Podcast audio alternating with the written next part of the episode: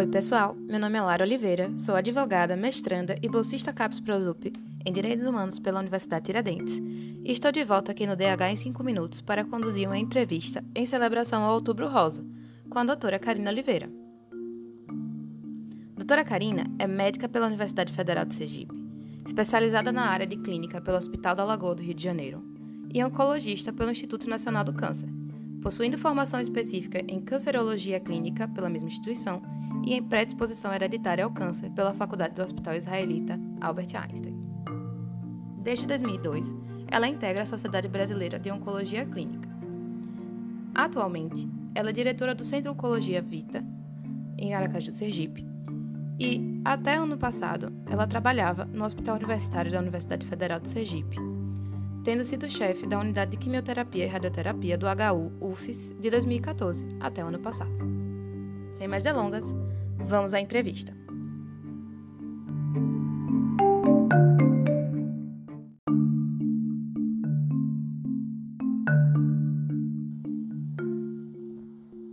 Nossa entrevista vai ser dividida em dois grandes eixos, doutora.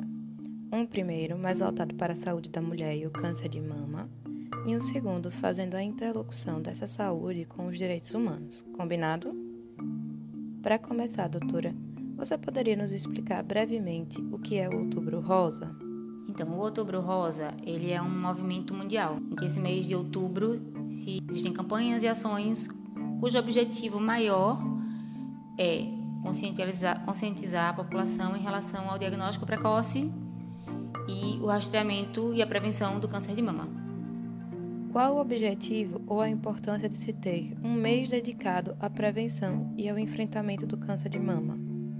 justamente assim, concentrar essas ações né, em relação à conscientização, mobilização. É, é, um movimento que acontece no mundo inteiro, com várias é, instituições privadas, gestores públicos, com o mesmo objetivo. Quais são os principais fatores de risco associados ao câncer de mama que as pessoas devem estar cientes e que podem agir como prevenção? Diferente do que as pessoas imaginam, os fatores hereditários genéticos eles têm uma participação muito pequena. Somente cerca de 20% são relacionados a fatores genéticos hereditários. 80% do câncer de mama está relacionado a fatores ambientais e a fatores de hábitos de vida. Então, o principal fator do câncer de mama, é, o principal fator de risco do câncer de mama é a obesidade e sobrepeso, principalmente na pós-menopausa. Outros fatores de risco, consumo de álcool, é, questões hormonais, como mulheres que menstruaram muito cedo, que a gente chama de menarca. É, a gente sabe também que a terapia de reposição hormonal, que hoje está amplamente usada, precisa ter critério, porque ela aumenta o risco de câncer de mama, principalmente após os cinco anos de uso dessa reposição e principalmente quando a associação de estrógeno com progesterona Outro fator de risco é o sedentarismo. A gente sabe que a atividade física funciona como um fator protetor, né? Então, quando a gente fala desses fatores de risco, a gente, imediatamente a gente já parte para os fatores de para as medidas de prevenção, que seria o quê? Manutenção do peso adequado, alimentação saudável, atividade física regular, redução do, do consumo de álcool, é, não fazer reposição hormonal sem uma, uma orientação adequada e nem fora do período que é seguro.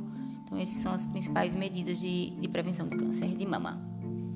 Quais são os métodos de detecção precoce do câncer de mama? O, o método que a gente é, tem conhecimento né, pelos estudos que está relacionado a diagnóstico de lesões é, de tumores de mama antes de serem palpáveis é a mamografia. Né? A mamografia é, o INCA, né, o Ministério da Saúde, recomenda, ou seja, no SUS as mulheres têm acesso a esse exame de rastreamento entre os 50 e 69 anos a cada dois anos. É, na medicina privada, né, nos os convênios, na verdade, a Sociedade Brasileira de Mastologia ela defende que a partir dos 40 anos já existe benefício, né, ainda que as mulheres mais jovens tenham uma mama mais densa, a mamografia pode ter uma sensibilidade, mais dificuldade de detectar o câncer de mama é, a partir dos 40 anos e anual. É, o mais importante é que, além desses exames de rastreamento que é a mamografia, a mulher não ache que o fato dela estar fazendo a mamografia não significa que ela não precise estar atenta ao, ao corpo dela. Né? Aí quando a gente fala dos sinais de alerta do câncer de mama, que são muito importantes, principalmente nas mulheres mais jovens, né? Porque elas têm uma incidência muito menor de câncer de mama, mas elas não estão isentas dessa possibilidade.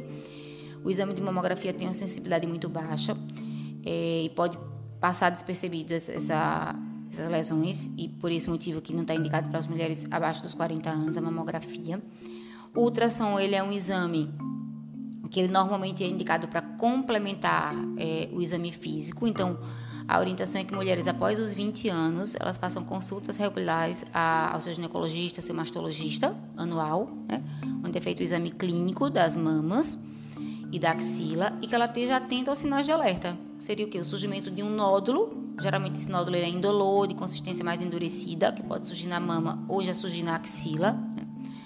A presença de alterações no tamanho da mama, retrações da pele, retrações do mamilo, saída de secreção, principalmente se essa secreção for unilateral e de forma espontânea, sem que a mulher faça a expressão do mamilo. Vermelhidão generalizada também da mama, também pode indicar um processo de, de, de um câncer de mama também. E a mulher tem que estar atenta para imediatamente procurar seu mastologista, procurar um mastologista para investigação diagnóstica. Como a comunidade pode se envolver ativamente no Outubro Rosa?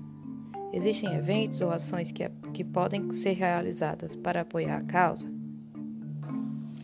Sim, é, o outubro é justamente esse mês que marca essas campanhas, essas ações, né? tem várias ações. A gente tem uma uma ação da, da AMO, que é a corrida Outubro Rosa, que tem uma adesão bastante grande, que o foco é justamente isso, incentivar as pessoas a, a prática de atividade física. Né? É, essa corrida esse ano vai acontecer no dia 21 de outubro, na Orla. É, as inscrições, acredito que já estejam encerradas, mas independente de inscrição para a corrida, assim, a ação é, é uma ação muito interessante, vale a pena todos participarem. A Sociedade Brasileira de Mastologia Regional Sergipe também está organizando um evento junto com as clínicas de oncologia que acontecerá no Parque da Sementeira a partir das 8 horas, no dia 29 de outubro. É, e o slogan desse ano da, da campanha da Sociedade Brasileira de Mastologia é Juntos Somos Mais Fortes, né? é, focando na importância não só de instituições privadas, mas também de gestores públicos, dos profissionais da saúde e da população em geral está engajada nesse mesmo uh, objetivo, não só do diagnóstico precoce, mas também dar suporte às mulheres que estão em processo de diagnóstico e que estão em processo de tratamento também do câncer de mama. Nesse segundo eixo, eu gostaria de perguntar à senhora.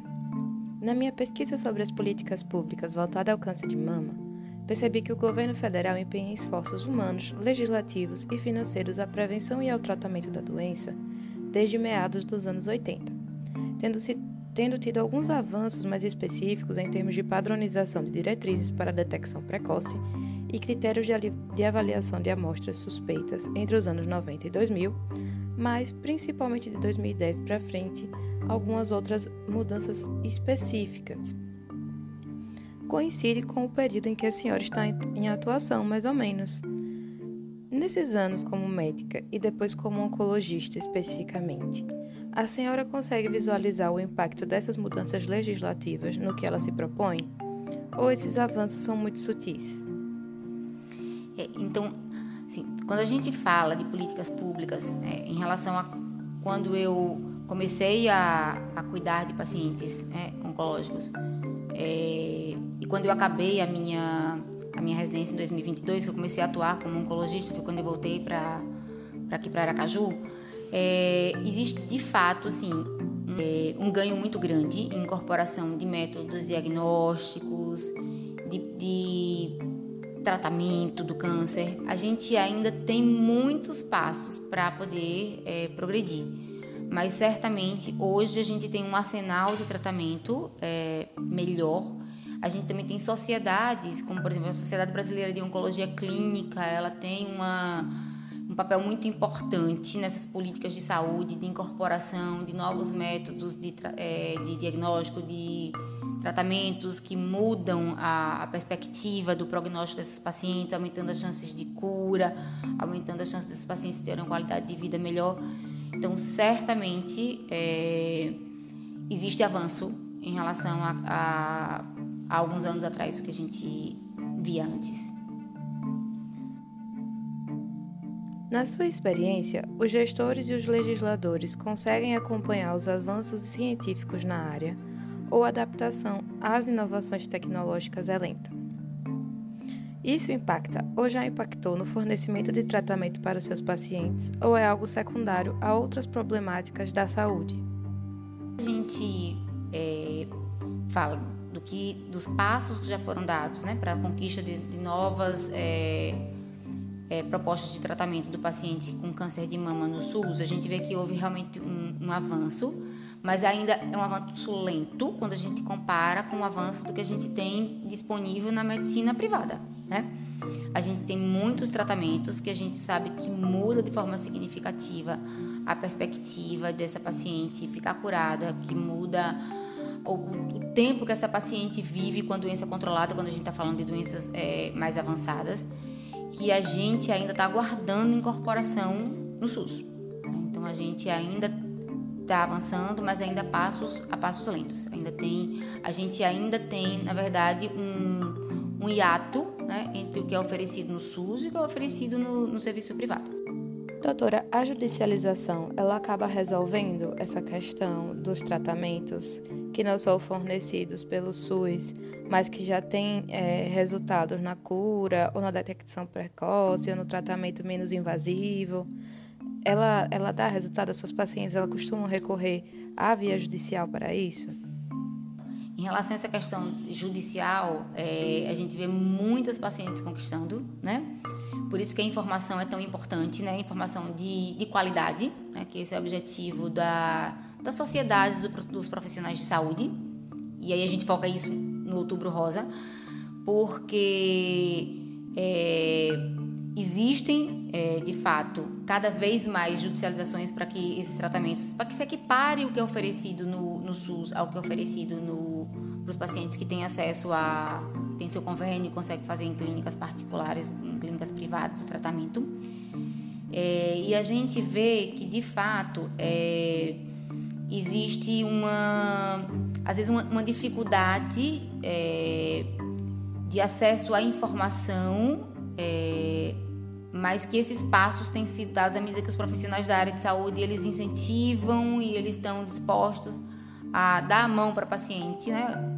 Principalmente falando dos oncologistas que atuam na, no SUS e muitos desses pacientes hoje têm acesso. O que eu percebo ao longo desses anos é que esse processo de judicialização eles evoluíram assim para muito mais acesso a, das pacientes a esses esses tratamentos mais novos, né, que têm impacto é, bastante claro no, no tratamento da doença, é, muito mais acesso assim, através de judicializações. Doutora, eu li sobre uma inteligência artificial desenvolvida pela Universidade de Nottingham, na Inglaterra, que tem tido resultados promissores na detecção de células que possivelmente se tornarão cancerígenas em uma média de 5 anos.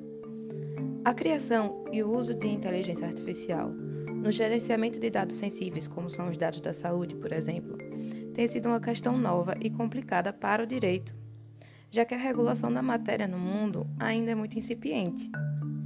Qual a sua opinião sobre o uso desse tipo de tecnologia na tomada de decisões dos pacientes?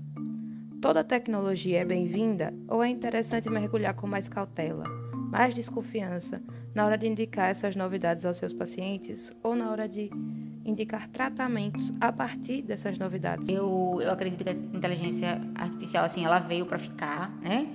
Mas assim ainda é algo que está um pouco distante da realidade. É do que a gente vai é, propor para o paciente do ponto de vista assim, de abordagem, do diagnóstico, do tratamento, porque hoje a gente ainda individualiza muito. Então, é, eu acho que é, que é assim, algo para a gente vislumbrar para o futuro. Na prática, hoje do dia a dia, ainda não existem mudanças é, na nossa prática clínica baseada nessa, nesses avanços tecnológicos ainda não. A senhora atuava tanto no setor público quanto no setor privado. E quando se trata de tratamento oncológico, há um certo estereótipo de que um é melhor que o outro, ou de que um é mais célere que o outro. Mas até que ponto a senhora enxerga isso como uma verdade ou um lugar comum? Então, como a gente já falou previamente, né? É, de fato, assim, infelizmente, a gente não pode assim colocar um, uma venda né, é, nos nossos olhos que de fato o tratamento no serviço privado ele é mais célere. Né? Existem opções que a gente ainda não consegue acesso no, nos pacientes no serviço público, na oncologia pública, que o diagnóstico dos pacientes no serviço privado Normalmente a gente tem muito mais diagnóstico de doença inicial no serviço privado do que no serviço público. No serviço público a gente ainda tem muito diagnóstico de paciente com doença avançada, justamente por essa dificuldade de acesso nesse processo diagnóstico. E eu acho que a gente precisa sim reconhecer, né, esse, esse, essa, essa carência para que a gente corra atrás. Necessariamente existe essa, essa divergência. Na sua experiência, que medidas poderiam ser tomadas para assegurar o igualitário e justo acesso a tratamentos e cuidados para o câncer de mama? Então, é, certamente isso vai ter que partir de gestores, né? Gestores públicos e, como eu falei, as sociedades, é, a mastologia, a Sociedade Brasileira de Mastologia, a Sociedade Brasileira de Oncologia Clínica tem ações, né? Junto à gestão pública de barganhar procedimentos diagnósticos mais céleres e mais é, efetivos, né? acesso a tratamentos é, mais, acesso à cirurgia, né? É, mais rápida e acesso a tratamentos é, que têm impacto na, no tratamento. É, eu acho que o caminho é esse mesmo. Numa outra perspectiva, sabemos que há uma, uma população-alvo para o rastreamento do câncer de mama, que são mulheres acima dos 40 anos, e que se indica a essas mulheres a realização de exames periódicos de ultrassonografia e mamografia. Entretanto, também se sabe que na última década, os casos de câncer de mama em pacientes mais jovens vêm crescendo. Em que medida esses casos têm impactado na conduta dos profissionais de saúde com essas pacientes mais jovens? Há um movimento, inclusive dos gestores, para despertar essas pacientes para o autocuidado, frente ao risco do câncer de mama, ou esse número de pacientes ainda é pouco expressivo. O diagnóstico de câncer de mama em mulheres mais jovens tem aumentado ao longo dos anos. Né? E a grande questão é que a mamografia, que é o exame que comprovadamente reduz a mortalidade, né? quando mulheres assintomáticas né, fazem um determinado período da vida, né, pela pela Sociedade de Mastologia a partir dos 40 anual. A diretriz do Ministério da Saúde seria entre 50 e 69 a cada dois anos, como você citou. É, mas as mulheres mais jovens, grande, a grande limitação que a gente tem em relação à mamografia é que a mulher mais jovem ela tem uma mama mais densa, ela tem uma mama que tem mais glândula e tem menos gordura. Então essa mama, a mamografia, ela pode ter uma sensibilidade baixa, ou seja, fazer a mamografia e ela ocultar é, lesões que poderiam ser lesões iniciais, né? Então, a mamografia abaixo dos 40 anos, ela realmente não tem um papel do ponto de vista de diagnóstico precoce do câncer de mama. Né? É, o ultrassom ele não deve ser indicado de rotina sem que seja feito um exame clínico. Então é muito importante essa questão de a partir dos 20 anos a mulher procure um médico, ginecologista, mastologista e que ela faça o exame clínico. Mas é muito importante é, a questão do autoexame hoje não é mais recomendada. Né? O que recomenda é que a mulher, na verdade, ela esteja atenta ao seu corpo, que ela não faça o, o, exame em determinado período do mês, mas que a mulher conheça o seu corpo, né? Que ela se toque na hora do banho e que ela tem, esteja atenta ao seu corpo, porque qualquer mudança, né, em relação à sua mama, como a gente já falou previamente, surgimento de um nódulo, uma área de assimetria, um aumento de volume, ela procura imediatamente um, um cuidado médico é, adequado. Por fim, doutora, sabemos que o diagnóstico de câncer é impactante para o paciente e para sua família, venha ele de um fator hereditário ou não. Nesse sentido, quais são as organizações ou recursos disponíveis para as pessoas que precisam de apoio emocional, informações ou assistência relacionada ao câncer de mama? Essa rede, ela é integrada ao fluxo de atendimento dos pacientes do SUS? Sim, é... nós hoje temos três serviços que atendem, fazem tratamento de câncer de mama é, pelo SUS, né? é, em Sergipe, isso que seriam o Hospital Universitário, o, USE, né, o Centro de Oncologia do USE, o Centro de Oncologia do Hospital Universitário e o Centro de Oncologia do Hospital Cirurgia. Né? Essas mulheres têm acesso é, sempre com um diagnóstico de biópsia que confirme câncer de mama. Então, elas, não, elas já chegam lá com um diagnóstico confirmando já para serem é, encaminhadas para um definido uma programação de tratamento para elas, seja cirurgia, seja quimioterapia, seja radioterapia, seja medicação oral de bloqueio hormonal. Né?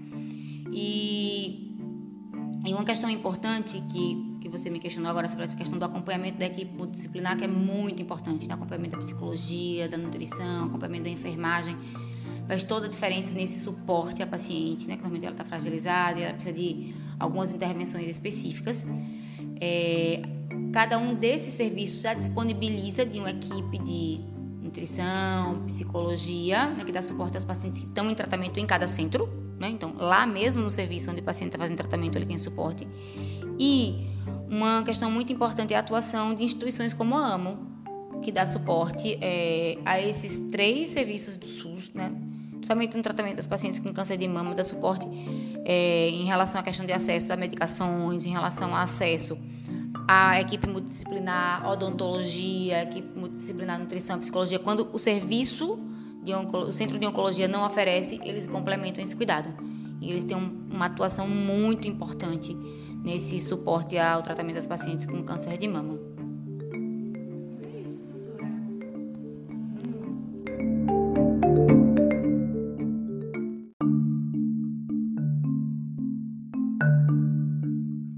Esse foi o Direitos Humanos em 5 Minutos de hoje. Obrigada por acompanharem.